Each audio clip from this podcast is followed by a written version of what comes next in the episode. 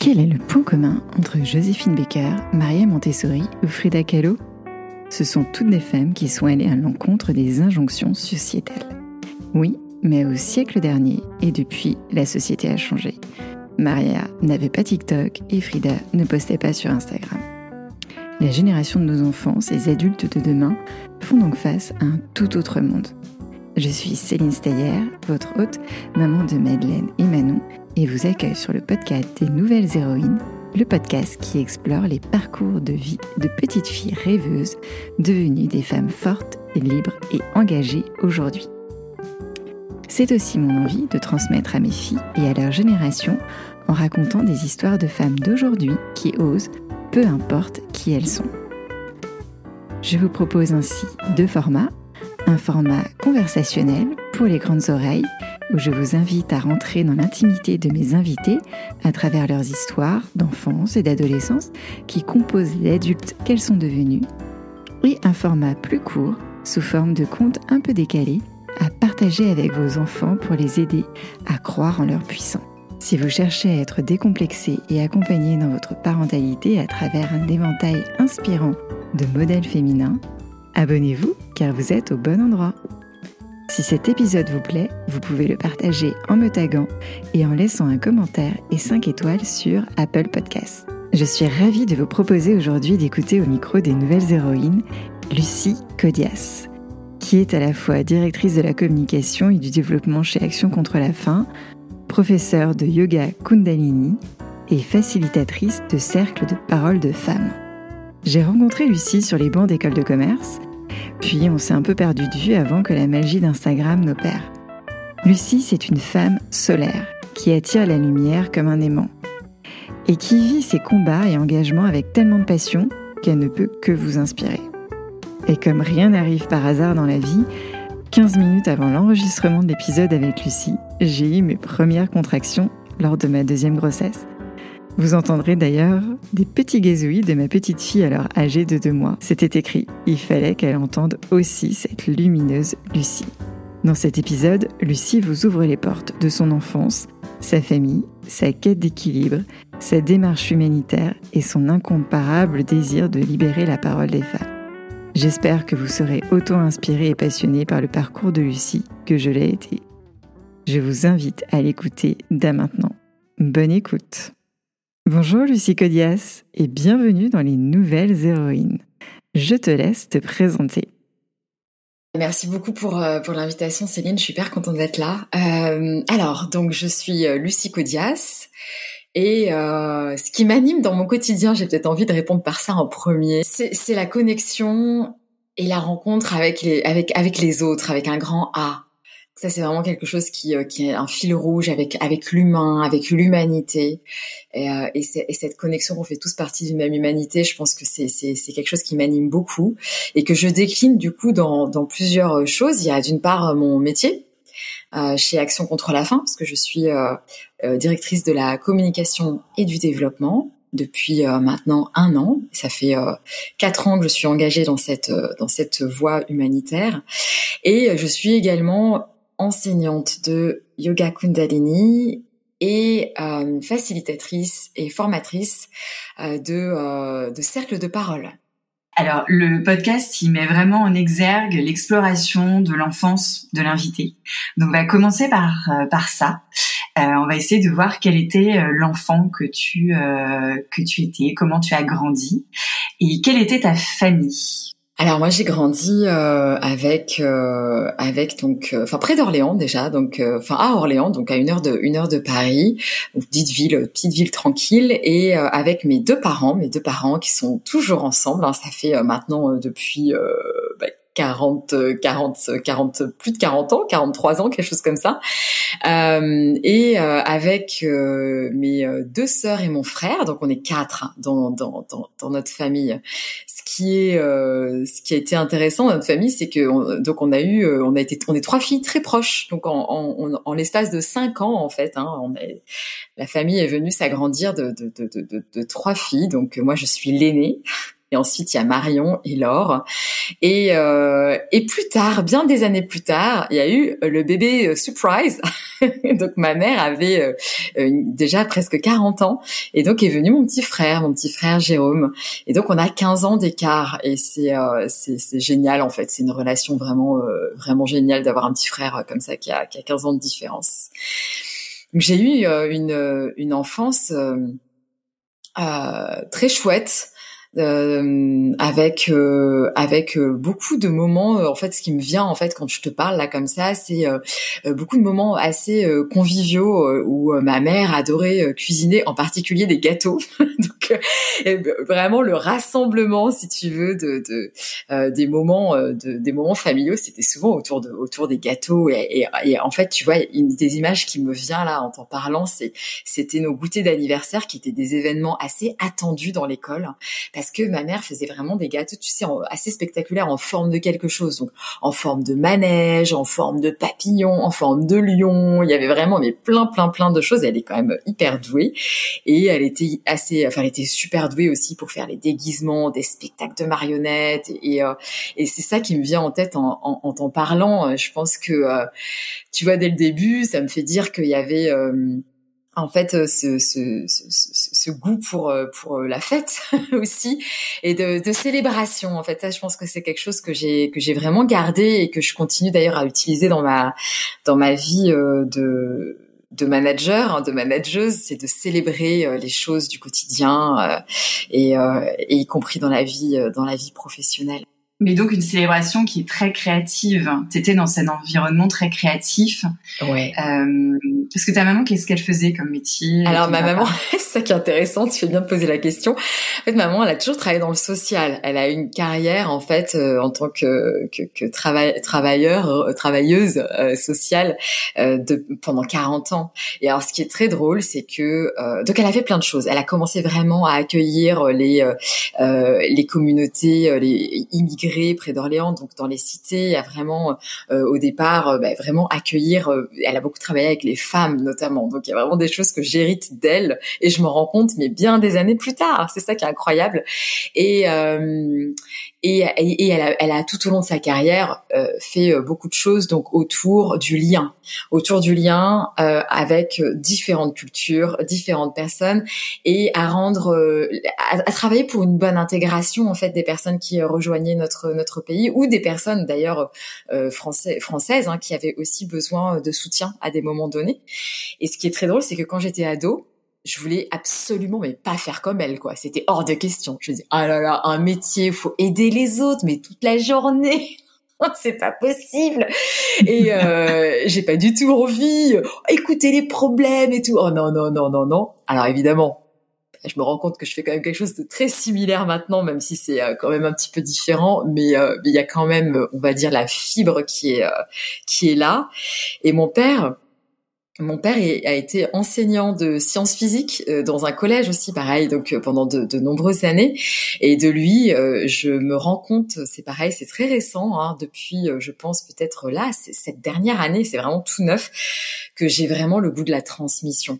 Et ça, c'est quelque chose qui m'anime énormément, la transmission, dans, dans, tout ce que je fais, que ça soit euh, euh dans euh, la vie professionnelle ou, euh, ou dans le yoga ou dans les formations que je donne pour pouvoir faciliter des, des, cercles de parole. Mais du coup, cette transmission, tu l'as déjà, elle, elle était déjà présente avec tes sœurs et ton petit frère? Ben, je sais pas trop si elle était déjà présente, peut-être de façon inconsciente, parce que étant l'aînée, je pense que j'ai vraiment, euh, je dis souvent en parlant de moi que j'ai un côté un peu mama italienne, tu sais. Il y a en fait finalement, euh, c'est marrant que tu me poses cette question, c'est hyper intéressant parce que euh, tu sais, je donne des cours de yoga sur des archétypes féminins. Et donc là, j'ai donné un, le cours de un, mon dernier le dernier cours de yoga que j'ai donné, c'était sur l'archétype de la mère. Et au début, c'est marrant, cet archétype ne me parlait pas du tout. Je pense que j'avais une très mauvaise compréhension de ce que ça voulait dire derrière. Euh, et au final, je me suis rendu compte en me plongeant dedans et en préparant en fait tout ça que à quel point j'étais extrêmement connectée à cette fibre là. Et c'était euh, et c'est venu bien sûr aussi en étant la grande sœur euh, de tout ce petit monde. Je pense qu'il y a un côté en moi qui est très protecteur. Euh, et, évidemment le, côté, tu sais, le côté, euh, le côté face de la pièce euh, auquel je dois faire absolument attention, c'est un côté sauveur qui que j'apprends à comprendre et que j'apprends à, à à désinguer, j'ai envie de dire, parce que en fait, quand on avance sur notre chemin, on se rend compte qu'on peut sauver personne à part soi-même. donc, euh, donc voilà, donc c'est ça qui est intéressant. Donc protectrice, ouais, je dirais que je suis j'ai ce côté maman italienne protectrice. Et en fait, tu as créé, tu as créé ce, un cercle de sœurs. Enfin, vous étiez très très liés les trois euh, avec tes deux sœurs. Écoute, on est devenus très liés euh, plutôt quand on est devenu plus adulte. Euh, je pense qu'à l'adolescence, on, mais on était vraiment euh, euh, dans, on, était dans des mondes un peu différents. C'est-à-dire que moi, tu sais, j'ai eu une adolescence qui était pas top top. J'ai, j'étais, j'ai beaucoup souffert en fait. J'étais en surpoids, j'étais pas du tout bien dans ma peau. Donc en fait, il y a beaucoup. de, j'étais complètement rebelle par rapport à, à, tout ce qui était autorité. Je supportais pas du tout l'autorité. Ça a commencé par l'autorité de mon père, bien sûr, une énorme opposition par rapport à mon père, qui m'a permis de grandir et d'avancer sur mon chemin, bien sûr. Et euh, donc par rapport à mes sœurs, l'entente n'a pas toujours été au beau fixe, pour dire vraiment la vérité, pas du tout. Et je pense qu'en fait, c'est quand nous-mêmes avons fait nos chemins personnels que là, on s'est vraiment euh, réunis. Et maintenant, euh, on, on, a des liens, on a des liens, on a des liens qui sont très profonds euh, et parler un peu de ton adolescence euh, qui était difficile. Euh, comment tu en es euh, tu, tu, en es sorti Comment tu l'as tu es sorti de cette période? Oh là là, j'en suis sortie euh, tard, très tard. Ça a pris beaucoup de temps. En fait, tu sais, pour remettre dans le contexte, on est dans les années 90. Donc, je sais pas si tu vois, mais c'est les modèles, les modèles, bah ouais, parce qu'on a exactement le même âge, Céline. Alors, du coup, les modèles qu'on avait, c'était la catastrophe. C'était, tu sais, c'était les, les grands top modèles, les Cindy Crawford, les euh, Claudia Schiffer, tout ça. Comment se construire quand tu es une ado, euh, euh, voilà euh, qui qui qui qui, qui voilà un peu avec des, des j'étais pas une ado en souffrance mais avec quand même des points de souffrance qui s'exprimaient quand même régulièrement avec des modèles féminins qui étaient qui étaient ceux-ci quoi. Je trouve que c'est c'est tu vois la grande chance euh, que les ados ont aujourd'hui, c'est d'avoir accès à beaucoup plus de modèles féminins. Et ce que tu fais d'ailleurs avec ton podcast à ce titre-là est absolument fantastique. Donc en fait, j'ai eu un rapport au corps qui était mais absolument mais catastrophique, catastrophique. Euh, donc euh, j'étais en, en, surpoids et, et j'étais très très mal dans mon corps. donc j'étais très mal avec moi-même, j'étais très mal avec avec les garçons alors que ça fait partie euh, de cet éveil en fait hein, de la jeune fille quoi de, de, de, voilà de, prendre conscience d'être curieuse voilà les premiers amours euh, les premières relations. Et moi j'étais au contraire tétanisée dans mon coin. Et euh, il m'a fallu beaucoup de temps et beaucoup de travail sur moi avant de réussir à hum, à devenir progressivement la femme que je suis aujourd'hui. Et je sais que l'image que je renvoie, c'est quelqu'un qui a une confiance en elle vraiment euh, assez euh, incroyable, mais c'est un message d'espoir que je donne là parce qu'en fait, ça s'est construit vraiment, tu vois, euh, au fur et à mesure des expériences. Et il m'aura fallu, je sais pas te dire vraiment d'années. En fait, tu sais, je crois que le déclic, ça a été quand j'ai quand j'ai été capable de commencer à me regarder avec amour et de commencer à regarder mon corps avec amour. Et ça, ça m'aura pris mais au moins 10 ans, 15 ans, quoi, vraiment. Euh, donc avais, dans les quand tu avais 20 ans, même après l'école de ah, collège. largement, largement, même après 30 ans, même après 30 ans, même après 30 ans. Ouais. Quelle était la petite Lucie avant de devenir Lucie ado? Ouais, c'est ça. La petite, bah. Hmm. La petite Lucie, elle était, euh, elle était. Euh, j'ai toujours été une enfant joyeuse. Tu vois, j'étais un peu le genre le petit clown. Et tu vois, euh, la joie, ça fait vraiment partie de moi. C'est quelque chose que j'ai gardé. Euh, je, je, suis quelqu'un de nature très optimiste et je suis quelqu'un, tu vois, j'ai, enfin mon sourire, ça, tu vois, c'est, moi, c'est ma, c'est ma nature, quoi. Et ça, c'est vrai que j'ai toujours été comme ça en étant petite. Maintenant, tu sais, il y a un côté un peu clown triste. C'est-à-dire que souvent, je me suis mise en fait comme responsabilité de faire rire les adultes et notamment mon papa qui a traversé une dépression euh, euh, très grave quand j'étais enfant, qui et, et donc j'essayais tout simplement lui donner le sourire et donner le sourire à ma mère. Donc il y a eu aussi, moi j'ai dû apprendre à déconstruire en fait ça et en fait à me poser la question quelle est ma joie profonde à moi sans vouloir plaire et faire rire les autres. Ma mère avait dessiné un, un faire-part, tu sais, qu'on envoie pour annoncer euh, voilà la, la, la, naissance. Et je sais pas d'où elle avait été inspirée. Ma mère est quelqu'un de très connecté et elle avait dessiné un petit bonhomme qui marchait avec son baluchon, tu sais, à l'ancienne, avec un, un baluchon vraiment sur l'épaule, Ah ouais. et une belle route comme ça, sinueuse, avec un magnifique, alors lever ou coucher de soleil, je ne sais pas, mais un magnifique soleil, en tout cas une magnifique lumière. Et en fait, dès petite, je voulais être ce bonhomme. Je voulais être à tout prix ce, ce, ce, ce personnage. Je dis, mais moi, je veux, faire, je veux être ça. Qu'est-ce qu'il fait? C'est qui lui? Et euh, elle me dit, bah, elle me dit, c'est un pèlerin. Et bah, c'est vraiment venu nourrir ce côté pèlerin, si on devait lui donner un nom, que j'ai en moi. Et euh, et tu vois, il y, y, a, y, a, y a le côté en fait voyage, découverte, et le pèlerin, certes, il est seul à des moments, mais il est aussi, il va aussi à la rencontre des autres. Et il va aussi à la rencontre en fait de personnes qu'il ne connaît pas, d'endroits qu'il ne connaît pas. Et donc ça, c'est quelque chose qui, qui finalement, quand, tu m'as posé cette question, et je trouve ça génial que tu poses ces questions parce que ça fait mettre en perspective tellement de choses. Je me dis, bah en fait, dans cette image, tout était là dans ce que je suis maintenant. Euh, et, et, quelle était euh, la définition du pèlerin que te donnaient tes parents quand tu leur posais la question? Il y avait un côté quand même très spirituel. Tu vois, il y ouais, il y avait un côté qui était. Euh, euh, des, alors moi, j'ai été éduquée dans une dans une religion euh, catholique. Et après, très vite, en étant ado, je m'en suis assez rapidement détachée. Mais j'aimais quand j'étais enfant. D'ailleurs, tu sais, j'étais même enfant de cœur. C'est un truc que je raconte pas beaucoup parce que j'aimais cette ambiance des églises. J'aimais en fait ce silence en fait qui venait déjà à nourrir mon âme d'enfant. Mais évidemment, je le conscientisais pas du tout. J'étais une enfant, tu vois. Donc il y avait ce côté spirituel, il y avait ce côté en fait euh, de d'être bien avec soi, mais pour être bien avec les autres. Il y avait ce côté de euh, comment aller être dans, comment être dans le partage en fait. Comment être dans le partage euh, de, de, choses qui sont importantes pour moi. Et là je me rends compte avec le travail que je fais bah tu vois moi mon job quand même chaque ce contre la fin c'est euh, de mobiliser enfin d'expliquer en fait le problème de la faim dans le monde et comment se fait-il que des personnes n'arrivent plus à se nourrir dignement et correctement alors qu'on a tous les moyens pour le faire Exactement. Et de faire en sorte de, de, de, de, les soutenir, en fait. Donc, clairement, tu vois bien qu'il y a déjà un lien, en fait, par rapport à ça qui est quand même assez fou quand on y pense, quoi. Oui, ta vie est, est, un, est un continuel pèlerinage, en fait. Oui. C'est ça. Il est sans fin, ce pèlerinage.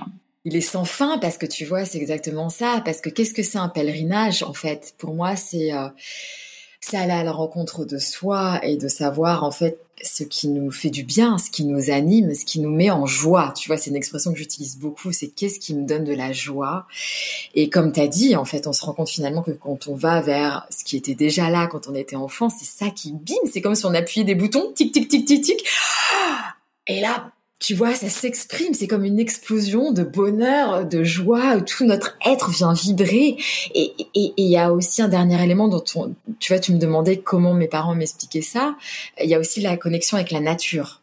Tu vois, dans ce côté pèlerin, c'est d'être vraiment en connexion très profonde avec la nature. Et là, je m'aperçois à quel point dans ma vie, c'est un élément absolument... Et, et adolescente, j'ai commencé à avoir une colère envers tout euh, et euh, envers tout ce qui représentait une forme de, de, de, d'autorité ou une forme de soumission, euh, où on m'enlevait mon, mon, pouvoir de décision à moi, même si je n'étais, même si j'étais encore une jeune adolescente, tu vois, 13 ans, 14 ans, 15 ans, mais j'ai passé mes, de mes 13 ans à mes 20 ans très en colère. Euh, cette colère aujourd'hui, elle, euh, déjà j'ai appris à l'identifier, à lui parler, à, la transformer, parce que la colère en tant que telle, c'est un c'est une, une émotion, c'est un sentiment, c'est quelque chose de très fort, mais qui est pas forcément négatif si elle est utilisée et transformée à bon escient, tu vois, c'est-à-dire euh, tu vois, en, en, yoga, Kundalini, on parle beaucoup des, des chakras, des centres énergétiques, et donc euh, la colère, elle est assimilée à l'élément du feu, et le feu, c'est un élément transformateur, c'est un élément qui va permettre d'alchimiser euh, une émotion et de la transformer, se transformer d'un état à un autre. Et donc cette colère, finalement, je me rends compte aujourd'hui que, bon, je l'ai beaucoup dirigée contre moi pendant des années et des années, jusqu'à très très tard, jusqu'à très très tard, et même encore euh, pour être très honnête, encore un peu parfois maintenant. Et c'est un, un travail que je fais tous les jours. Mais cette colère, elle m'a aussi permis d'agir. Tu vois, elle m'a permis d'agir et elle m'a permis euh, de me dire, de m'élever quelque part contre l'injustice, contre euh, les injustices que je constatais en voyageant. Tu vois, j'ai toujours été euh, bah, passionnée de voyage. Hein, ça, c'est la, la pèlerine version moderne qui du coup allait découvrir le monde. Et, et, quand j'ai commencé à, voyager toute seule, hein, voilà, donc euh, ça, on, est en plein dedans. Et je voyais, tu vois, les gens. Euh, mon premier voyage toute seule, c'était au Cambodge, c'était en 2000, 2011, quelque chose comme ça, 2010, 2011. Et je voyais les, les gens qui avaient faim. Et là, je me suis dit, mais mais, mais, mais punaise, c'est pas possible, quoi, c'est pas possible. Et donc, tu sais, plus ça allait, plus je trouvais, plus j'avais un décalage avec, euh, avec ma, avec ce que, je, avec, avec, avec, comment dire, ce qu'on m'avait vendu comme étant du bonheur. Toi et moi, on a fait la même école de commerce. Et finalement, ben moi, tu sais ce qui s'est passé, c'est quand j'ai atteint mes 30 ans, je me suis dit, ok, ben j'ai coché toutes les cases, mais en fait, je me sens complètement vide.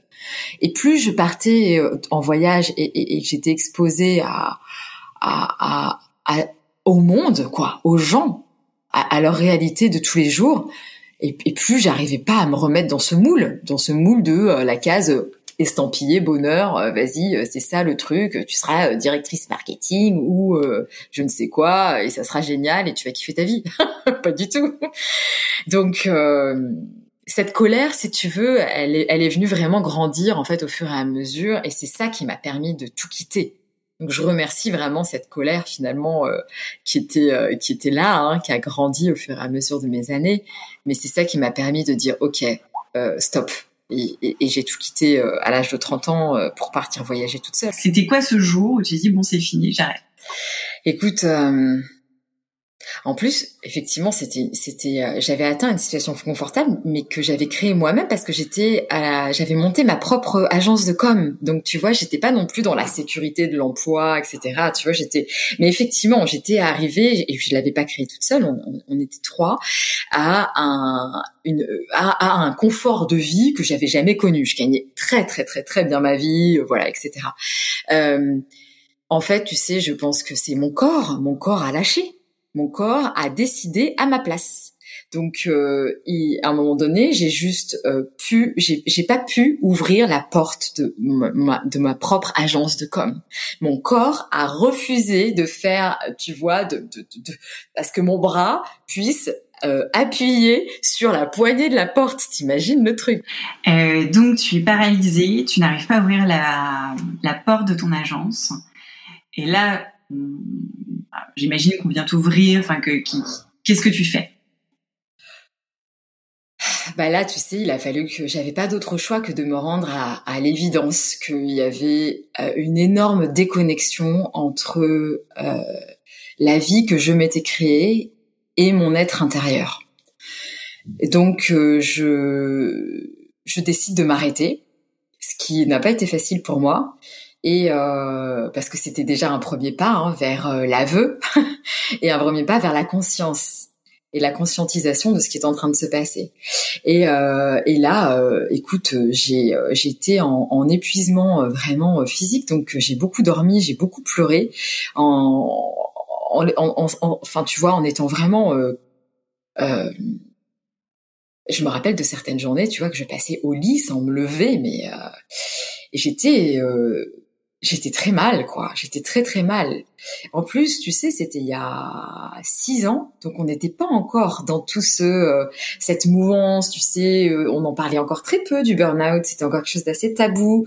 Euh, on n'était pas encore dans cette mouvance de personnes qui ont envie de changer de voie, qui se retrouvent plus, et donc tu vois, une, une, autre voie est possible.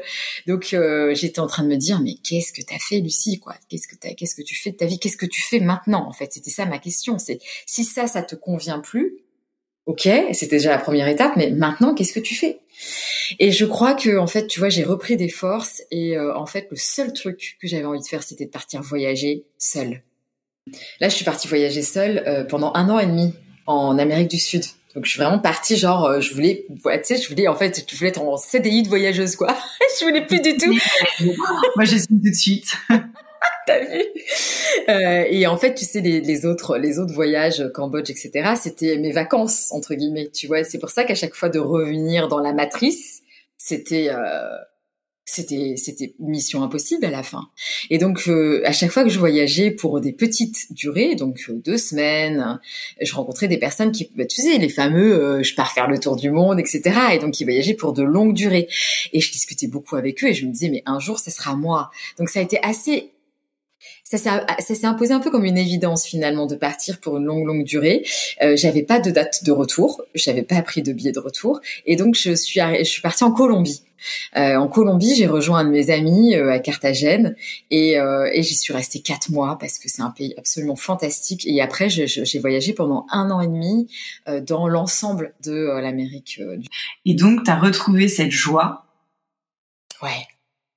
Et donc, tu es revenu d'Amérique du Sud au bout d'un an et demi ou tu es resté un, un an et demi en Amérique du Sud?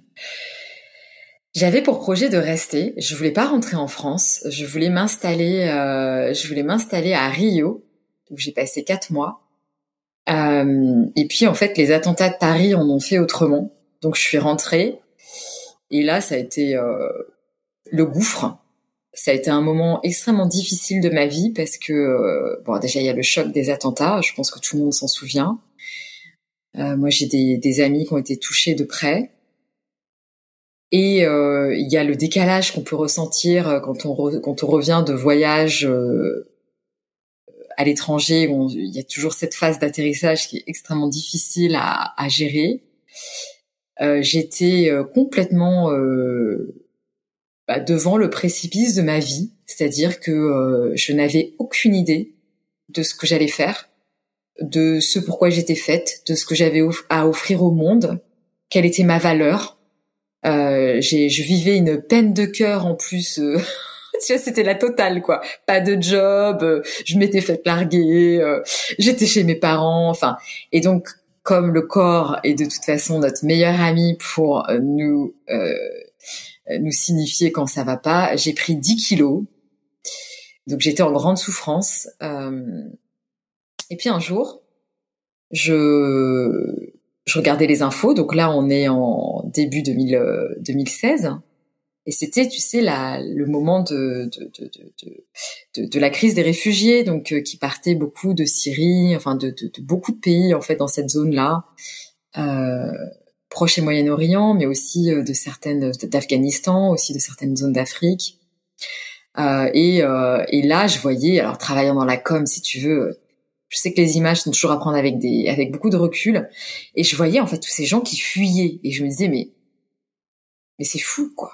Et euh, et j'avais ce besoin en fait de me sentir utile. Euh, tu vois, il y avait ce truc-là qui était très fort en fait. C'était, euh, j'avais j'avais cette conscience, même si j'étais dans dans mon propre précipice, que ma prochaine action, ça serait tourner vers les autres. C'est le seul indice que j'avais, c'était ça. Et là, euh, ben je vois en fait que les beaucoup de réfugiés arrivent à Calais. Donc Calais, c'est en France, hein, c'est à deux heures de train de Paris. tu vois Et puis moi, dans, dans, dans, mon esprit où je revenais de voyage, tu sais, je voulais repartir, mais je voulais repartir en Inde, dans un ashram, ou alors je voulais partir en mission humanitaire à l'étranger. J'avais ce truc de repartir, qui était finalement une espèce de fuite en avant, bien évidemment. Euh, et puis ma, ma mère, me dit un jour, bah, elle qui travaille dans le social hein, euh, depuis 40 euh, ans, mais tu sais, Lucie, t'as pas besoin de partir euh, très loin hein, pour pour pouvoir être utile et et, et, et, ouais et, et avoir ce, ce, ce, ce, sentiment de faire ta part entre guillemets et d'aider et de soutenir. Et, et là, si tu veux ça c'est ça c'est moi. Hein, euh, c'est que du coup euh, j'ai un passage à l'action qui est très rapide. c'est qu'une fois que les deux fils se sont touchés, bim. Donc je me dis ok, en fait je pars à Calais. là ça a été, tu vois, ça a été une espèce de transcendance, un espèce de de truc très très clair, un appel en fait si tu veux. Et là, je, je, je, je connaissais personne. Euh, donc, je me dis, OK, comment je fais? Je tape vite fait sur Internet et tout ça. Je trouve une asso du coin, un numéro de portable, j'appelle. Yolène, infirmière à la retraite. L'accent calésien, mais alors, tu vois le truc, quoi. Elle était en voiture, j'entendais hyper mal, et tout ce que je comprends, c'est ouais, euh, viens demain, viens demain, quoi. Je suis ok, bon bah je prends un billet de train et puis j'arrive, quoi. tu vois? Et en fait, c'est comme ça que je me suis retrouvée à Calais et, et je devais, je pensais y rester, tu vois, peut-être, je sais pas moi, dix jours, deux semaines, et j'y suis restée quatre mois. Et là, ouais, quatre mois, ça a changé ma vie là, ça a été, ça a été une claque. L'asso s'appelait Salam et donc qui était euh, plutôt des profils de retraités en fait calaisiens, euh, mais euh, super actifs hein, et hyper engagés. Et, euh, et donc j'étais au début avec Salam et après j'étais avec Médecins du Monde où j'étais travailleur psychosocial. Et et là mon, rôle c'était donc au début avec c'était beaucoup tu vois de, la distribution hein, de nourriture, de produits d'hygiène, de, tout ce dont les personnes pouvaient avoir besoin. Et euh, avec euh, Médecins du Monde, c'était plus sur euh, du coup faire des maraudes dans le camp pour repérer les personnes les plus vulnérables, les plus en difficulté, et, donc les orienter vers les services de soins, donc les services de santé, qui pouvaient être autant services de santé physique, mais que santé mentale aussi. Donc on avait une des équipes de psy qui étaient là parce qu'en réalité, il s'agissait beaucoup de faire du lien euh, et juste de les regarder en tant qu'être humain. Tu vois? Parce que euh, quand tu arrives dans cet endroit-là, en fait, tu t'es déshumanisé complètement. Tu dois faire la queue pour tous tes besoins primaires. Manger. Euh, et donc, j'imagine, tu vois beaucoup d'enfants. Il y avait quelques enfants, c'était beaucoup des hommes seuls, parce que souvent c'était euh, les hommes seuls qui arrivaient pour ensuite essayer de faire venir leur famille. Donc il y avait quelques femmes et quelques enfants, mais je me rappellerai toujours euh, de euh, d'un d'un d'un enfant qui avait ben, un enfant, 11 ans, qui a qui a été qui a, qui était arrivé à Calais en fait qui venait de d'Érythrée et qui et qui est arrivé tout seul. T'imagines le chemin euh, qu'il a dû faire, t'imagines ce qu'il a pu vivre euh, en chemin. Euh, je, et dans ses yeux, oh, je me rappellerai toujours de son regard parce qu'il y avait un, une espèce de, de, de, de, rage, vraiment. Là, c'est même plus de la colère, c'est de la rage, mais qu'il, certainement qu'il l'a amené jusqu'ici. Donc, je sais pas ce qu'il est devenu, ce, ce, ce gamin. J'espère qu'il. Mais coup, tu t'es remis un peu dans ton rôle de clown triste parce que tu faisais face à une situation euh, tragique et tu essayais de redonner de la joie et de créer de liens avec ces avec euh, ces, ces, ces gens. Enfin, c'est voilà. Si tu retrouves ce, ce, ce rôle, voilà, euh, ben, j'essaye de de vous transmettre euh, une joie que j'ai en moi pour que vous retrouviez le sourire. C'était un, un des endroits très dangereux parce que, euh, enfin, donc elle est pas la ville, hein, le camp, euh, donc ce qu'on appelait la jungle. Puis alors, ce que j'ai appris quand je suis arrivée là-bas, c'est qu'en fait le nom c'était euh, les, les réfugiés eux-mêmes qui, qui, qui, ouais, qui, qui avaient appelé ça parce qu'en fait jungle, euh, en dans dans leur dans leur enfin dans leur langue c'était surtout les les Afghans hein, qui avaient qui avaient appelé ça comme ça. Ça veut dire nature. Et en fait le camp euh, de, enfin là où ils s'étaient tous installés, c'était près, enfin c'était euh, près de l'océan, enfin tu vois, c'était assez dans la nature en fait, c'était en dehors de la ville. Et donc c'est originellement c'est venu c'est venu de là, mais ceci dit, tu as tout à fait raison dans ce que tu perçois aussi parce que c'était complètement euh, c'était complètement c'était complètement ça, c'était un contexte qui était qui était qui était qui était horrible. Dans le sens où euh, déjà, c'était un, endroit très dangereux parce que dans le monde, si tu veux, bah, moi qui travaille dans l'humanitaire, pour le coup, je peux te dire, donc après j'ai travaillé en Irak, donc j'ai vu euh, des camps de, de, de, déplacés ou de réfugiés qui étaient gérés par les Nations Unies, qui est généralement la façon dont ça se passe quand il y a des mouvements de population, quand il y a des gros mouvements comme ça de gens qui fuient, les Nations Unies qui arrivent et si tu veux, c'est la, la grosse armada pour mettre les gens en sécurité. Et donc, c'est-à-dire, tu sais, c'est les fameuses tentes blanches à la, tu vois, les grandes rangées qu'on a en tête, tu vois, voilà. Mais ces camps-là, c'est des camps 5 étoiles par rapport à Calais, parce qu'à Calais, tu penses bien, il n'y a pas les Nations Unies vu qu'on est en France. Donc, tu as euh, finalement chacun qui arrive avec ses tentes Quechua, etc. Le gouvernement français avait quand même daigné, à un moment donné, mettre en place des containers, en fait, dans lesquels il y avait 12 lits superposés, donc c'était euh, genre minuscule.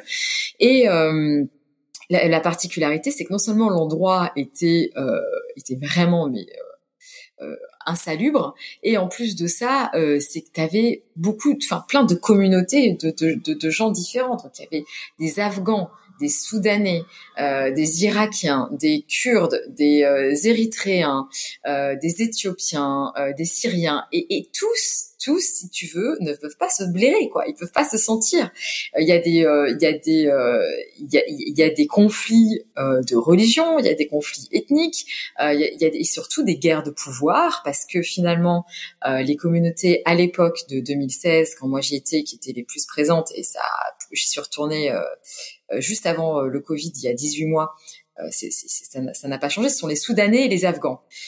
et en fait, donc ces guerres de pouvoir pour, pour avoir accès au parking où se garent les camions et pour pouvoir passer en Angleterre.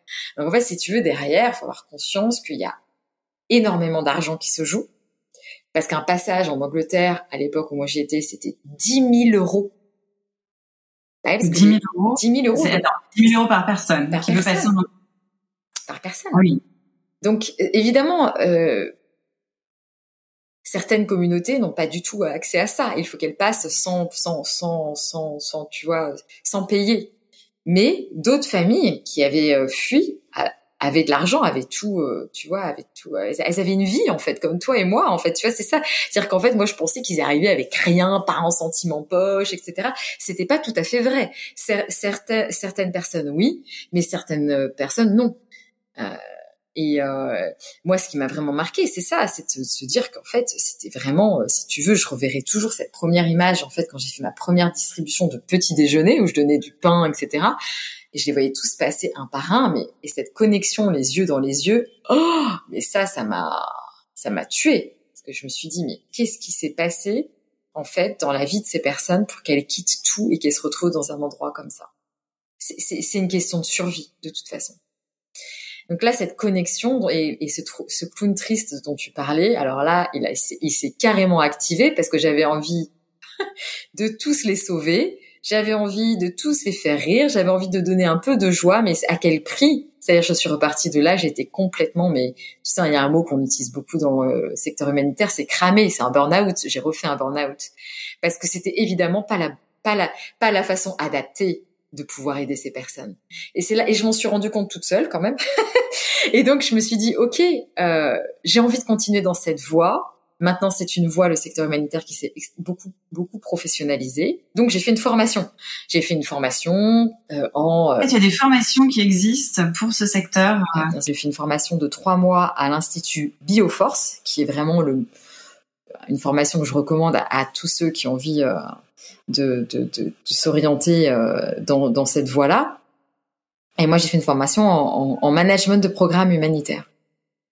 Donc pendant trois mois. Pendant trois mois. Et là, j'ai tout appris. J'ai tout appris du secteur, des acteurs, euh, des compétences. En fait, donc l'idée, c'était évidemment, tu vois, j'avais déjà dix ans d'expérience, donc c'était plutôt un repackager mes, mes, mes, compétences en fait adaptées au secteur. Quoi, tu vois. Euh... Donc ça quand t'as quitté Calais. Euh, et pour, c'est ça. Après cette formation, c'est là que tu as rejoint euh, Action contre la faim. Exactement, c'est tout à fait ça. Dans, dans l'ordre chronologique, c'est ça parce que Action contre la faim, c'est une, une ONG qui a 40 ans, c'est une ONG d'experts. Et donc, euh, pour pouvoir euh, y, y, rentrer, il faut effectivement avoir les, bah, les, les, compétences adaptées, tout simplement. Et, et sans cette formation, je serais, j'aurais, j'aurais jamais eu cette première, cette première mission qui était avec avec Action contre la faim en, en Irak en 2017. Donc Irak en 2017. Là aussi, un voyage qui change euh, ta vision euh, de l'humanitaire, de... Ah ben ouais, complètement, parce que tu sais, moi j'avais aussi un peu des préjugés hein, sur l'humanitaire, hein, comme beaucoup de gens, on dit est-ce que c'est utile euh, C'est vrai qu'on a cette image de l'humanitaire un petit peu, je pars avec mes stylos au Bénin et j'essaye de, de, monter une école. Oui, c'est ça, c'est ça, ça n'a rien à voir.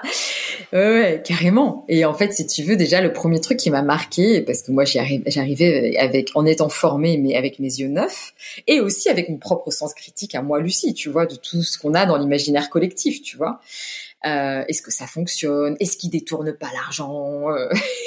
donc je suis partie en étant euh, responsable finance et RH de d'un bureau de 100 personnes qui était situé euh, dans le Kurdistan irakien, donc c'est dans le nord de l'Irak, au-dessus de Mossoul. Donc Mossoul, on était en 2017, on était encore en plein conflit avec euh, avec Daesh. Alors juste une question mhm. à cette époque-là, parce que tu disais que les attentats de 2015 avaient été euh, beaucoup marqué. Du coup, en 2017, quand tu te retrouves dans cette situation, est-ce que tu as peur? Non, j'ai pas peur. J'ai pas peur parce que justement, ça fait partie des choses que je découvre en travaillant dans une, ONG internationale qui a l'habitude de travailler dans des zones de conflit les plus dangereuses du monde. Hein. Euh, tu vois, en ce moment là, le lac Tchad, le Yémen euh, et euh, enfin le, Tigré. Euh, enfin et, et, et, en fait, euh, il y a beaucoup, beaucoup, c'est très cadré. Rien n'est laissé à l'improvisation. Donc euh, on travaille dans des zones de conflit, mais on n'est pas sous les bombes, etc. C'est, tu vois, il y a vraiment tout un process en fait très très clair, très spécifique à suivre quand on travaille dans ce type de sur ce type de terrain. Et donc en fait, bah, curieusement, je me suis toujours sentie euh, en sécurité.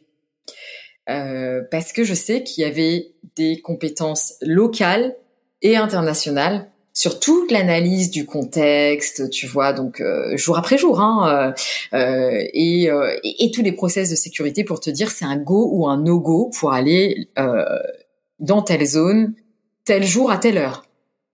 Après, tu vois, quand on passait la front line, ça m'est pas arrivé beaucoup parce que moi, ma vocation, c'était d'être plutôt euh, sur euh, plutôt au bureau, hein, puisque j'étais responsable finance et, RH, mais donc j'ai quand même euh, pu voir différentes différentes choses. Mais quand tu quand on passait la front line et qu'on allait du coup dans des des zones qui étaient euh, où il fallait qu'on fasse attention, on, on, restait maximum deux heures. Hein.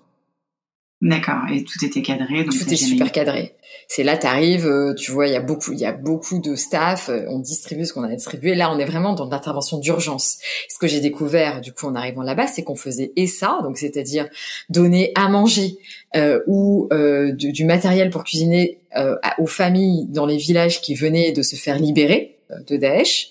Donc ça, c'était une première chose. Donc là, on est vraiment sur du life saving, quoi. C'est, c'est, c'est des interventions d'urgence. Et en même temps on faisait aussi euh, tout ce qui est euh, euh, plutôt des choses de moyen terme voire long terme. En tout cas autour de l'accès à l'eau. Donc on venait installer des réseaux d'eau dans les camps de déplacés ou les camps de réfugiés. On faisait beaucoup d'activités en fait autour de la santé mentale.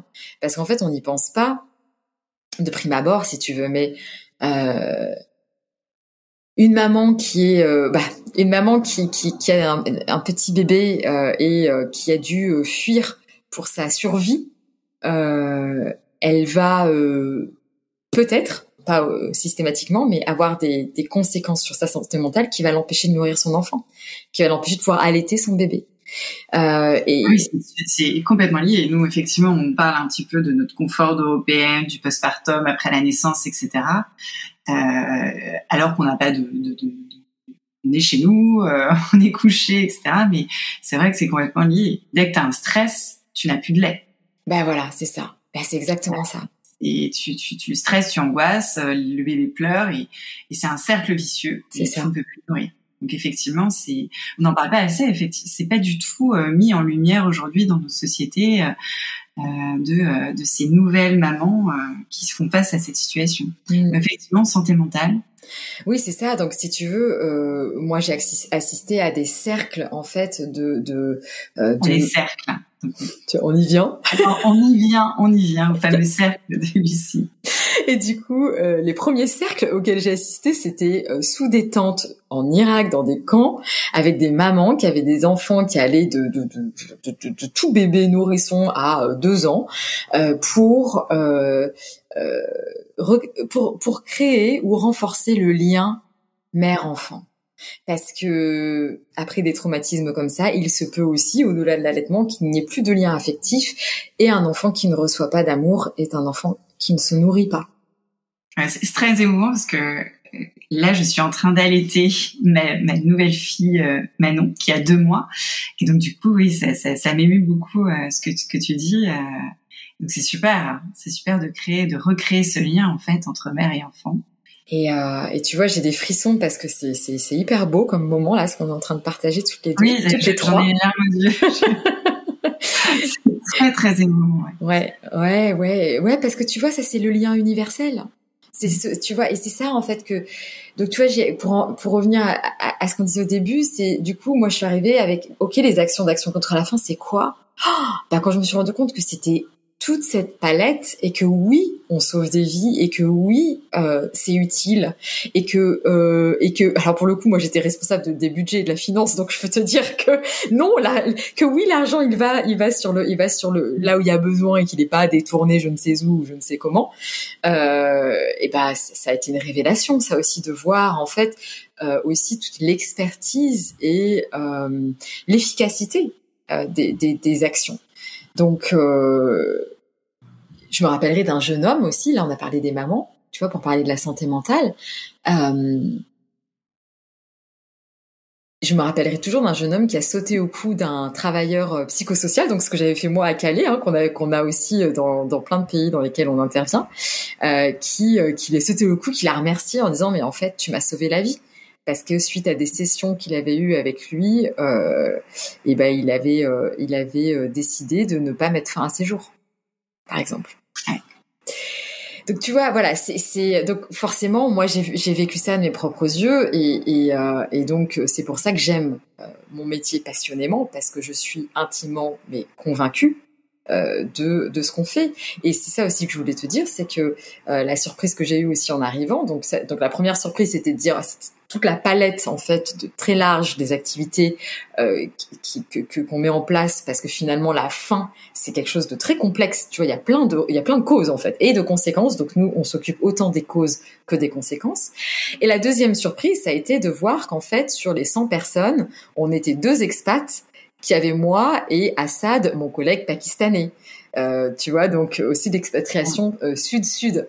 Et, en fait, 95% euh, de, des équipes d'action contre la faim sont des locaux. Donc on est euh, bien loin, tu vois, du cliché euh, de l'occidentale blanche qui arrive, etc., etc. C'est encore nécessaire d'avoir des postes de toute façon ouvert à des personnes en dehors euh, du, du, pays pour euh, des questions aussi de sécurité, parce qu'il y a de fortes pressions euh, financières, etc., qui peuvent être démontrées à l'égard des staffs, par exemple. et donc aussi pour une pour, pour, pour, pour, tout ça, ça fait ça fait que 5% de cadres internationaux qui peut être d'ailleurs issus de, de, pays du Sud également. Chez Action contre la c'est un truc que j'aime beaucoup. Par exemple, tu vois, moi, mon poste, il a été ce qu'on appelle nationalisé, c'est-à-dire que j'ai formé euh, Chera, qui était la, la, la comptable en fait, hein, euh, donc kurde, hein, irakienne kurde, à prendre bah, mes responsabilités et c'est elle qui a eu le job après. Donc tu vois, ça c'est aussi une super fierté quoi. Ouais. Donc là, ça fait cinq ans que maintenant, euh, donc quatre ans que tu es euh, Action contre la faim, euh, dans un rôle de, de, de, responsable, de directrice de la communication. donc sur le territoire français, sur d'autres territoires? Non, alors moi je m'occupe principalement euh, de la France, mais en réalité, euh, du coup, euh, nous on travaille dans 50 pays et on est organisé en réseau en fait. Et donc finalement, de fait, je vais être amenée à parler de, de, de alors peut-être pas des 50 parce que ça fait beaucoup, mais en tout cas, selon les actus, de beaucoup beaucoup d'actualités internationales. Mon job est extrêmement lié à ce qui se passe évidemment sur le plan de la géopolitique internationale. Donc ouais, et donc, euh, donc maintenant, tu es heureuse dans ton rôle. Tu es heureuse dans cette, dans, dans cette vie, dans tes, euh, dans ces actions. Ah ouais. on regarde un petit peu euh, la Lucie euh, il y a il y a six ans qui était tétanisée à l'idée d'ouvrir la porte de son agence et aujourd'hui. du coup, comment tu, tu la vois et comment tu te sens aujourd'hui? Je me sens très heureuse, très heureuse parce que j'ai la chance d'avoir un métier passion, un métier que j'aime beaucoup, euh, qui me permet euh, de venir nourrir en fait mon côté pèlerin. tu vois, c'est vraiment, on est en plein dedans. Ah, ouais, t'as pris ton baluchon et euh, t'es parti en Irak.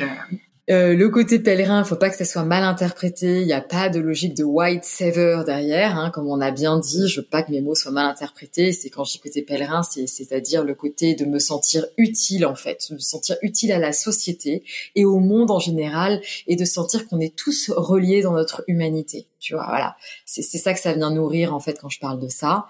Euh, c'est sûr que si tu veux euh, entre euh, créer des, des, des, histoires et des campagnes pour vendre des produits donc autour d'histoires qui n'existent pas, tu vois, et, et, et, pour faire en sorte que les gens achètent des produits, là, de raconter la réalité de personnes, c'est-à-dire tant les choses difficiles que les que les solutions parce qu'il y en a plein des solutions. Donc que les succès, que l'impact qu'on a pour faire en sorte bah, d'avoir encore plus d'action, ça change tout forcément. Maintenant, tu vois, mes journées ressemblent, mais vraiment de façon euh, très pragmatique, à euh, des journées d'une directrice de la com ou du marketing pour n'importe quelle autre euh, marque ou n'importe quelle autre boîte. J'ai les, les comex, j'ai, tu vois, j'ai les copines, enfin, tu vois, j'ai tout ça, quoi. Et, et donc, finalement, je suis bien loin du terrain, tu vois, mais c'est une c'est une vie qui me correspond aussi beaucoup parce que parce que tu vois ce qui me nourrit aussi c'est que je fais pas que ça. Donc je prends aussi beaucoup de recul par rapport à mon métier. Euh, je pense d'ailleurs que c'est comme ça qu'on est bon, c'est en prenant beaucoup de recul.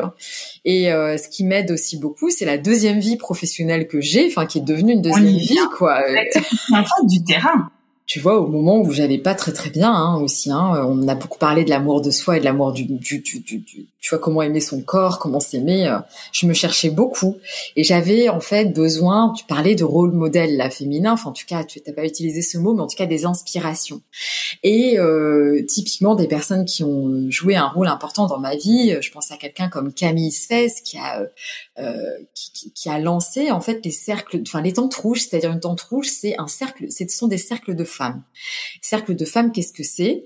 Euh, pareil, il y a beaucoup de préjugés, beaucoup d'images qui viennent dans la tête. C'est hyper simple.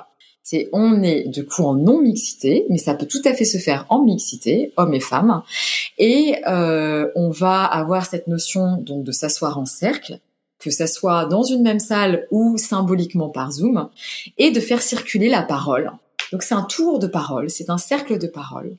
Et ce qui euh, est assez euh, euh, étonnant finalement, c'est que on va avoir notre temps de parole qui est souvent de cinq minutes et personne ne va nous poser de questions, ni nous interrompre, ni nous donner des conseils. Et on est dans un espace vraiment cocon de non-jugement et de bienveillance et d'amour absolu, c'est-à-dire d'acceptation. Donc moi, quand je quand j'y vais là, quand je fais des cercles de parole, je suis pas Lucie directrice, tu vois ceci cela. Je suis juste Lucie et euh, Lucie qui va bien. Et parfois Lucie qui a besoin de sortir ce qui ce qui et de conscientiser ce qui va ce qui va moins bien. Et euh, et, pourquoi on parle beaucoup des cercles de femmes, c'est parce qu'il y a vraiment ce besoin en fait de se rassembler aussi entre femmes dans ces espaces-là, qui soient pas les espaces justement où on a une espèce de pression sociale, tu vois, la professionnelle, euh, la super pote, où du coup il y a une espèce d'obligation de résultat euh, dès que tu sors avec tes copines de t'amuser, alors qu'en fait toi ça se trouve t'es juste épuisé et que t'as envie d'être en PLS dans ton lit, tu vois ce que je veux dire? Euh, Complètement. Ou euh, ou euh, ou la maman, tu vois, à la sortie d'école, de crèche, etc. Où on est, euh, voilà, on, est, on a beaucoup de pression. Et si tu veux, moi, je dis souvent que participer à une tente rouge ou à un cercle de parole, c'est un acte militant. Pourquoi c'est un acte militant? Parce que ça veut dire en fait que on vient venir nourrir un autre modèle de relation sociale qui est très simple parce qu'en fait on n'a rien inventé, ça existe depuis la nuit des temps, c'est-à-dire depuis euh, vraiment des femmes d'une même communauté, d'un village, qui venaient s'asseoir euh, entre elles, avec ce côté aussi qui est très intéressant, qui est euh, transgénérationnel, donc autant les jeunes filles, donc de 13 ans, 14 ans, dès la puberté en fait, hein, dès qu'elles deviennent des femmes, que les anciennes tu vois. Et on a perdu en fait ce côté rassemblement, ce côté transmission et ce côté connexion euh, entre femmes. Et donc c'est ça qu'on vient euh, redécouvrir en fait dans ces tentes rouges, dans ces cercles de femmes, c'est euh, comment se connecter les unes aux autres avec. En, tu vois, je dis militant parce qu'en fait, moi j'ai beaucoup eu ce modèle de compétition. Et en fait, euh, pour moi, c'est dire non, c'est dire stop. Je ne veux pas de cette compétition. Et je sais que c'est possible de faire autrement. Et donc ça commence par les femmes, quoi, tu vois. Et moi, ça a été un, ça a été, ça a changé ma vie en fait de participer à, à, à ces cercles parce que euh, ça a complètement, c'est venu complètement rebattre les cartes en fait parce que je me suis rendu compte parce que pourquoi je me mettais tellement en compétition avec notamment les autres femmes, c'est parce que je m'aimais pas, c'est parce que j'avais tellement pas confiance en moi si tu veux, à chaque fois, j'avais l'impression que si je disais quelque chose de positif à une, ça allait m'enlever quelque chose à moi, ce qui est évidemment pas vrai du tout. Donc si tu veux, de me dire ok, euh, en fait. Euh, quand on s'écoute les unes les autres et quand on se regarde, tu vois, avec euh, en, étant en vérité avec un grand V, c'est-à-dire en, en, ne, cherchant euh, à, à, rien prouver, si tu veux, en étant juste nous-mêmes, en fait, on a tout, on, on gagne, on gagne à tous les coups. Et ça, c'est certain. Et la magie d'un cercle opère à chaque fois. À chaque fois. Et euh, tu vois, on a beau être 4, 5 dans un petit cercle ou 13 dans un grand cercle même ne serait-ce que 4-5, de faire un cercle, ne serait-ce qu'entre amis, c'est-à-dire laisser la parole se circuler, tac, le même temps et juste d'écouter et de s'écouter et de voir ce que ça génère en nous parce qu'évidemment le partage des unes vient mettre en lumière et en miroir des choses qui sont à l'intérieur de nous. Euh, déjà on se rend compte que euh, en fait euh, on se rend compte de la vulnérabilité de chacune qui, qui est là, qui, qui, qui n'a aucune place en fait. Cette notion de vulnérabilité n'a aucune place dans la société parce qu'on assimile ça à de la faiblesse. Mais tu penses que c'est une euh, une vocation de s'agrandir aux, plus jeunes, aux enfants aujourd'hui, parce qu'on on parle beaucoup de, harcèlement à l'école, euh, etc. Est-ce que tu penses que ça a une une vocation d'être euh, d'en offrir aux, aux, plus jeunes? Alors complètement. Euh, tu sais, là, je, je, je, propose des formations donc euh, que j'ai appelé gardienne de cercle et euh, leadership au féminin parce qu'il y a vraiment ce côté en fait leadership, c'est exactement ce que tu as évoqué, c'est-à-dire en fait de, de reprendre notre pouvoir, hein, notre pouvoir intérieur, pas le pouvoir sur quelqu'un et en fait de se rendre compte de la valeur en fait que nous avons en tant que femme. Petite parenthèse fermée dans cette formation, en fait, euh, les, euh, les, gardiennes sont invitées à, à, à, réfléchir à leurs projets. Et donc, il y a, y a, beaucoup de projets justement autour des enfants, autour des ados, parce que c'est exactement ce que tu as dit. On a la conscience que si on avait bénéficié de ces espaces-là, euh, si on avait été euh, enfant ou ado, ça nous aurait peut-être épargné, en tout cas moi personnellement, des années de psychothérapie, tu vois, pendant longtemps. Euh, ça revient assez souvent de dire qu'un cercle de parole, c'est c'est plus fort ou aussi fort qu'une une psychothérapie. Euh, en fait, tu vois, pour moi, le cercle, c'est un outil. C'est un outil, en fait, au, service d'un objectif bien plus grand. L'objectif bien plus grand, c'est simplement de se comprendre, de s'accepter et de s'écouter. Voilà, qui est 99% du job. Une fois que tu fais ça, franchement, après, le reste, ah, il y a un espace qui se libère dans la poitrine. On se sent, on se sent soulagé, quoi. Hein. c'est un peu comme si on venait cracher notre Valda. et hum, je pense que euh, les enfants, euh, accompagnés des parents, euh, bien sûr, ou accompagnés en tout cas de, personnes encadrantes, hein, que ce soit les, enseignants ou, ou d'autres personnes, auraient tout, auraient tout à fait leur leur place en fait hein, dans, dans ce type d'espace. pour moi, tout l'enjeu, c'est de démocratiser, de faire connaître les cercles de parole. On a et, et donc de sortir presque, tu vois, du féminin sacré avec les rouge, etc. Mais en fait, juste de se dire que ça, c'est un outil, comme si finalement euh, euh, t'allais euh, dans, euh, je sais pas moi, une réunion parents parents élèves et en fait, on commence tous avec un espèce de tour comme un peu ce qui est utilisé en entreprise, tu sais, sur la météo intérieure, par exemple. Tu vois, moi j'utilise beaucoup cet outil-là dans, dans, dans, dans mon job parce que ça crée en fait des conditions de confiance et ça crée en fait tout simplement une connexion entre nous qui est, qui est très qui est très euh, très forte et très puissante. Mais l'objectif de tout ça, c'est pas que ça reste dans le cercle, c'est que une fois que tu as vécu ce moment, tu, euh, c'est comme si tu l'emportais avec toi. Tu vois, moi, euh, les, les, moments de connexion très fortes que j'ai pu ressentir avec les femmes, ou les moments de réalisation à travers le témoignage d'une autre femme, en fait, que où je me suis dit, mais oh, j'aurais pu dire mot pour mot ces mots-là, etc. En fait, l'objectif, c'est c'est de, c'est que ça transforme ma façon d'être avec avec les femmes. Et donc, c'est que ça, donc si ça transforme ma façon d'être avec avec les femmes, bah ça transforme la société, si tu veux. C'est la c'est la petite part du colibri toi, c'est ta, façon de voir le féminisme. Pour toi, c'est un modèle de féminisme.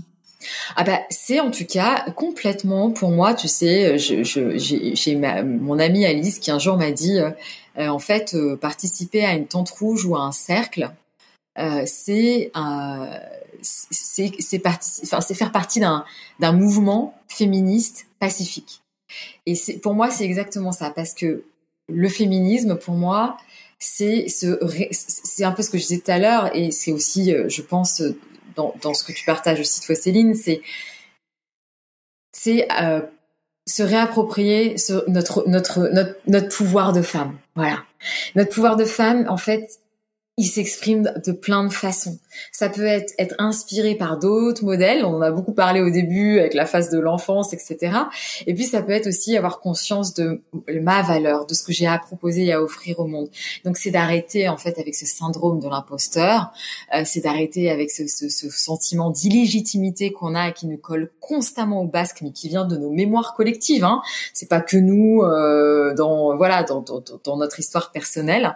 Et donc le féminisme pour moi, c'est toutes les actions qu'on va pouvoir entreprendre qui vont viser à, euh, à, me sentir bien avec moi et avec les autres, avec les femmes et les hommes. Les hommes font partie, euh, font partie intégrante du processus. Et pacifique parce que tu vois, euh, il y a différents styles dans le militantisme. Il y a, il faut, il faut de tout. tu as le militantisme très vocal, terrain, donc euh, les manifs, les collages, etc. Et puis tu d'autres types de militantisme. Euh, et donc euh, finalement, participer à un cercle de parole, ça fait partie en fait de, cette palette d'action et de façon d'agir. Aujourd'hui, quel serait le message que tu aimerais passer? Alors déjà, le message que tu aimerais donner à cette Lucie enfant? Tu avais un message à lui donner hmm. J'aimerais lui dire, d'ailleurs elle est pas loin là, j'ai une petite photo d'elle euh, à côté. Euh... je la regarde tous les jours parce qu'en fait, si tu veux, je pense que c'est plutôt elle qui me donne le message, tu vois. C'est-à-dire que euh, finalement, c'est mon, c'est ma meilleure alliée, c'est mon meilleur guide. Et quand je sens que quelque chose n'est pas aligné en moi, hein, comme tu comme t'en as parlé là à l'instant, hein, donc ce côté mal dans la peau, etc. C'est juste que finalement il y a quelque chose euh, qui n'est pas euh, où, où, je ne où je ne suis pas à ma place. Et donc la Lucie enfant, elle sera toujours là pour euh, pour euh, pour me le rappeler.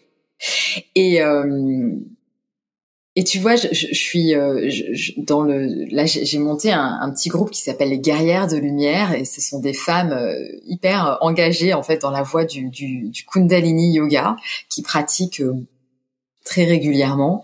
Et, euh, et en fait euh, on a un petit groupe WhatsApp et euh, on a euh, très spontanément ça s'est passé comme ça hein, ça n'était pas du tout une de mes idées. En fait on, on, a elles ont commencé à tout envoyer des photos d'elles en étant enfant parce qu'en fait quand on et donc j'ai fait un petit montage là donc on est une trentaine tu vois et donc la mosaïque elle est vraiment magnifique en fait de tous nos visages en étant enfant parce que ça représente cette espèce d'étincelle pure de, de qui nous sommes donc, euh, donc en fait, finalement, j'ai envie de dire que ma Lucie enfant et je les appelle nos, nos, nos mini, euh, nos mini nous, donc mon mini moi. Donc mon mini moi, je lui dis que euh, euh que euh, que je lui fais la promesse d'être toujours à son écoute parce que je sais que c'est c'est mon meilleur guide pour continuer mon chemin. Et quand tu me dis que tu as une photo de toi pas très loin, c'est quoi l'image, la photo de, de ton mini toi? Lucie Comme quand je dis, ben, comment t'étais enfant Quelle est la première image que tu vois qui, qui vient à ton esprit? J'ai une image qui vient à mon esprit, c'est moi devant un sapin. Donc tu vois, il y a encore ce truc avec les pins, avec la nature. Et genre, j'ai une espèce de combi short, tu sais, très années 80, tu vois, genre très courte et tout. Et j'ai des espèces de... et j'ai une espèce de lunettes euh, un peu déguisées, tu vois. Donc il y a toujours cette espèce de clown en fait et de et de joie en fait là pour le coup, tu vois. Moi, je la et, et de regard euh, sur le sur le monde, un regard différent parce que tu dit que, que les lunettes, elles ont une forme, etc. Donc c'est un regard différent sur le monde et sur les autres. Euh, D'accord. c'est super intéressant. J'y avais pas pensé, c'est hyper beau. Euh, t'es très poétique, Céline, j'adore. c'est hyper, hyper beau ce que tu dis.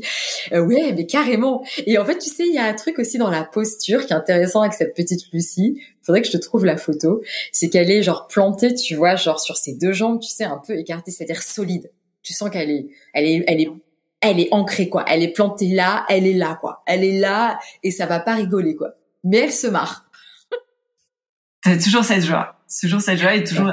Mais c'est vrai que t'es très très souriante. On, t'écoute, t'as le, le sourire aux lèvres.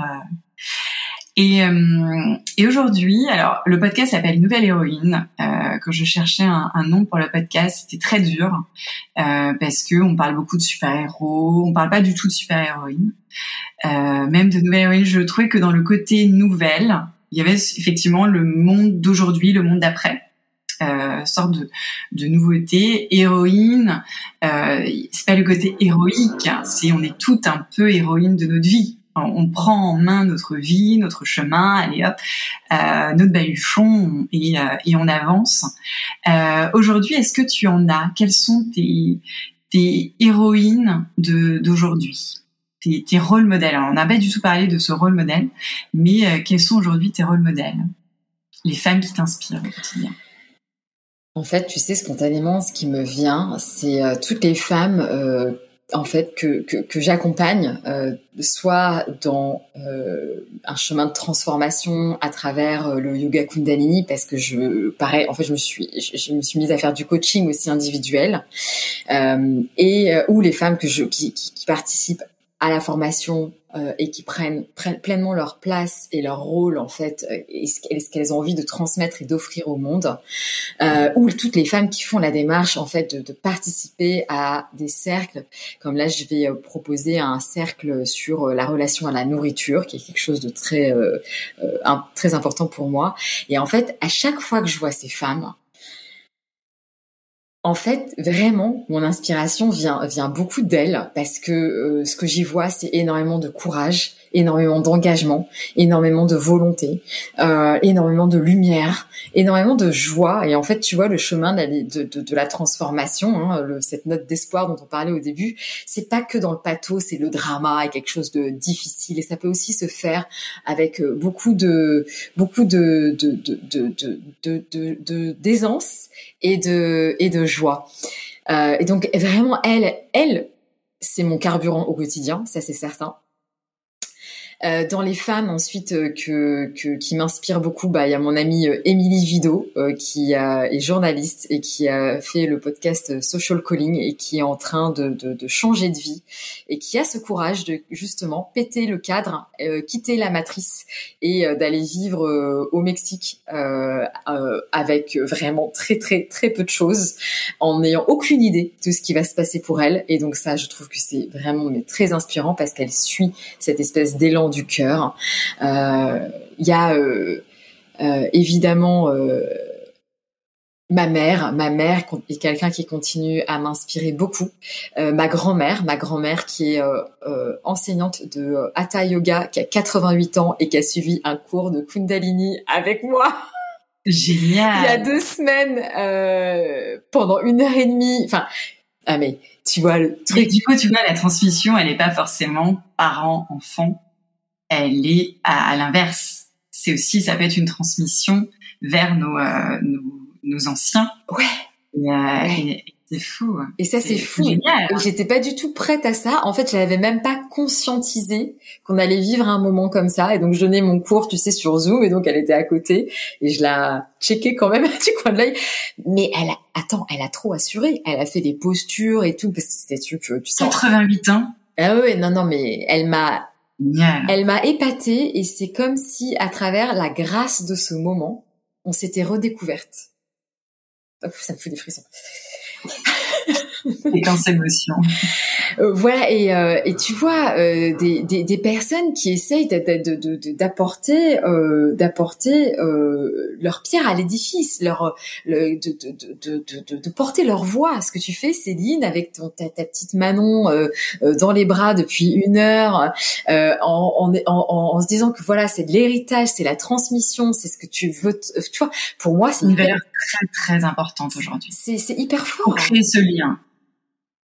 Ce que j'aimerais donner comme conseil euh, aux petits garçons et aux petites filles de 7-8 ans, euh, c'est euh, d'aller vers ce qui euh, leur procure le plus de, de joie, de rire, euh, de, de, bonheur, d'insouciance, de légèreté, parce que euh, il y a fort à parier que c'est ce qui c'est ce qui les c'est ce qui les guidera venez d'écouter ma conversation avec Lucie Codias. Vous pouvez suivre son travail à Action contre la faim sur LinkedIn et sur Instagram pour assister à une séance de yoga Kundalini ou à une tente rouge. Vous trouverez les liens dans la description de l'épisode. Si vous avez écouté cet épisode jusqu'au bout, c'est qu'il vous a plu. Et je vous dis merci. Pour m'aider à faire grandir ce podcast, parlez-en autour de vous, partagez-le sur les réseaux sociaux ou laisser un commentaire et une note 5 étoiles sur la page d'Apple Podcast ou désormais de Spotify. À très vite pour écouter l'histoire de Lucie racontée aux enfants.